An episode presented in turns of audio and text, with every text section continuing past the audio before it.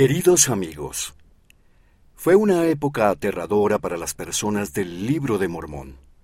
Hubo tormentas, incendios y un gran terremoto, y durante tres días hubo oscuridad. Entonces, de repente, todos escucharon la voz de Jesucristo.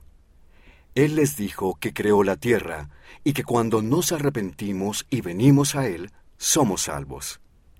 ¿Se imaginan el consuelo que sintieron aquellas personas? Un poco después, Jesús fue en persona a visitarlas. Vayan a la página 24 para ver cómo se hizo un video sobre esta hermosa historia. Los amamos. Amigos. Postdata. Escríbanos y cuéntenos en qué ocasiones sintieron consuelo y esperanza de Jesucristo.